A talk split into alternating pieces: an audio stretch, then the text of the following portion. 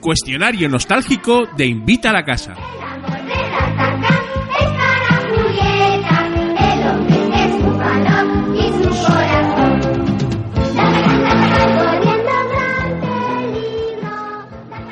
Muy buenas jóvenes, soy José Escolar y bueno, soy feliz poseedor de un podcast propio donde locuto versos y poemas que se titula José Escolar y tengo otro en el que felizmente colaboro junto a Mario y a Yoyo Fernández que se titula Cosas de Modernos, ¿no? Somos tres viejóvenes hablando de cosas tecnológicas, de estas que os molan a los, a los chavalines y a las chavalinas.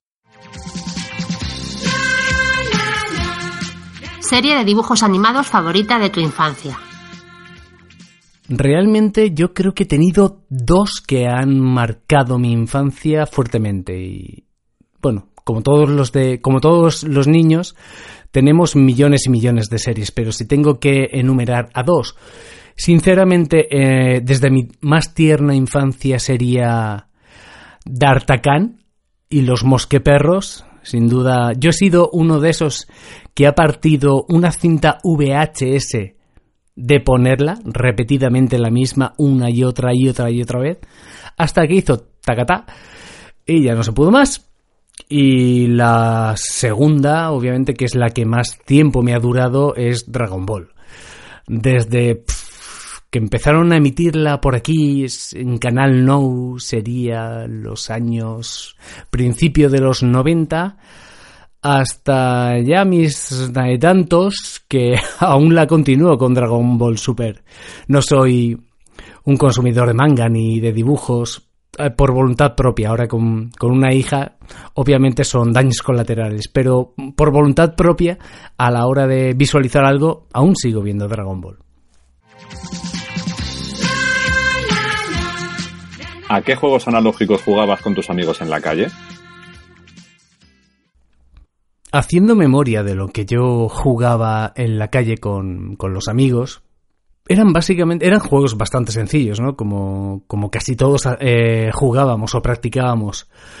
Uno era, eh, decíamos, el de la tiza, que sé que en otros sitios se llama de otra manera, que era dibujar en el suelo números y lanzar la piedra, ir saltando del 1 al 2, al 3, al 4, al 5, volver así a la pata coja, patapín, patapán típico el escondite, claro, me gustaba mucho jugar al comba y jugar a la goma. Por aquel entonces había muchos niños, no muchos, tampoco eran tantos, que mm, se reían, está jugando como las chicas a la goma y a la comba. Yo decía, pues sí, ¿me lo estoy pasando bien? Sí. ¿Cuál es el problema? Ninguno. Y uno que me, me encantaba, me encantaba de verdad, que ahora mismo me parece un poco una aberración, ¿no? Básicamente por el instrumental que utilizábamos. Tampoco era nada del otro mundo, pero lo llamábamos emboscada. Eh, emboscada en que consistía, se hacían dos grupos y nos teníamos que matar, entre comillas. Eh, portábamos una pistola de juguete o algo representativo, una pistola podía ser un palo mm, perfectamente.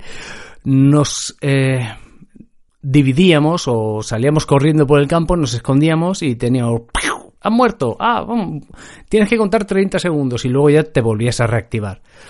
Pues así te podías tirar perfectamente toda una tarde. ¿Por qué me parece una aberración? Básicamente porque ahora a mí me encantaba tener pistolas y tener armas y estas cositas de juguete. Y ahora entro a una juguetería y veo a estas pistolas o estas armas para, para los niños y la verdad es que me choca bastante y es algo que yo sin lugar a dudas no pienso regalarle a ningún niño. Contradictorio, pero es así.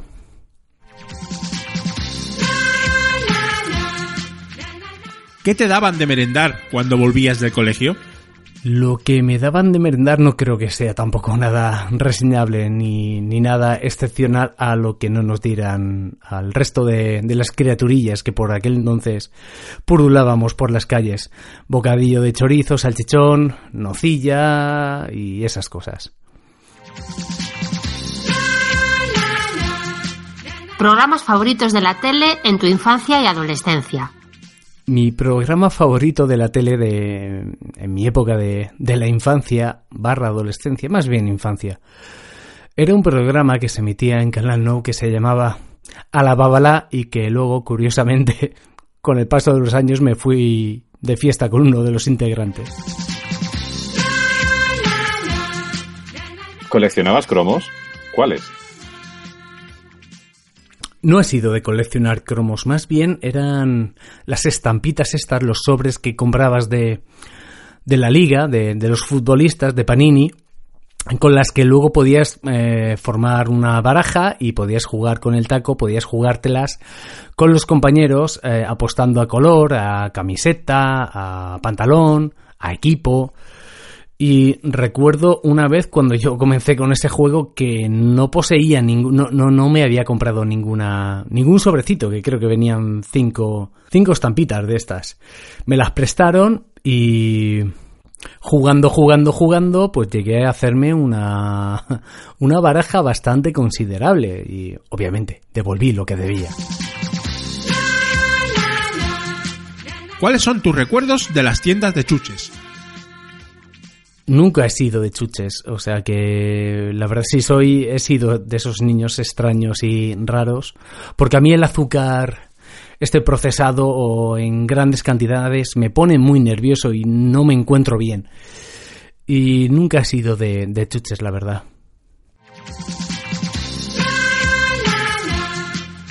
¿Cuáles eran tus tebeos favoritos? Mis tebeos favoritos eran los superhumor, sin duda. Zipizape, Mortadelo y Filemón, eh, Carpanta. Yo siempre me pedía, siempre, bueno, siempre no, pero por lo menos me he estado como 10 años pidiéndole a los reyes dos o tres tomos de superhumor y con eso echaba... La verdad es que echaba el año, ¿eh? Y cuando tenía, sobre todo cuando tenía pesadillas y me despertaba tan tan alterado, lo único que me calmaba era cogerme el, el tomo de superhumor, que ya me lo sabía de, de pe a pa, me lo leía. Y la verdad es que me tranquilizaba y... Dulces sueños. Material escolar imprescindible en tu mochila. El material, material escolar. Tengo un podcast que también se llama Material Escolar, ¿vale? Eh, imprescindible en mi mochila, la verdad es que yo era de, de aquellos que paseaban la mochila, por, por, así decirlo. El material escolar imprescindible que yo llevaba en la mochila era el que me obligaban, ni más ni menos. Carpeta, libros, libretas, el estuche con los bolis y el bocata. Cuéntanos la primera película que fuiste a ver a un cine. La primera película que fui a ver al cine, recuerdo que estaba en una... Estaba en Murcia, pasando unas vacaciones y echaban por el... En el cine de verano echaban ETE. Y quizás no, no es la primera película que yo he visto en el cine, pero sí que es la primera en la que yo tengo el recuerdo. ¿Cuál fue el primer vídeo que entró en tu casa? ¿Beta, VHS, 2000? El primer reproductor de, de vídeo que entró en mi casa eh, fue un VHS, sí. Un VHS de estos que, que se te ponían el corazón a mí. La verdad es que era jugártela mucho porque entre que las cintas que teníamos que no eran muy buenas, que estaban regrabadas y estas cosas, y los, los reproductores de vídeo, pues tampoco eran de los más caros. Ya cuando llevaba ya un poco de mili, ya llevaba un poco de guerra todo, todo esto, sabías que la cinta entraba, pero posiblemente no volvería a salir.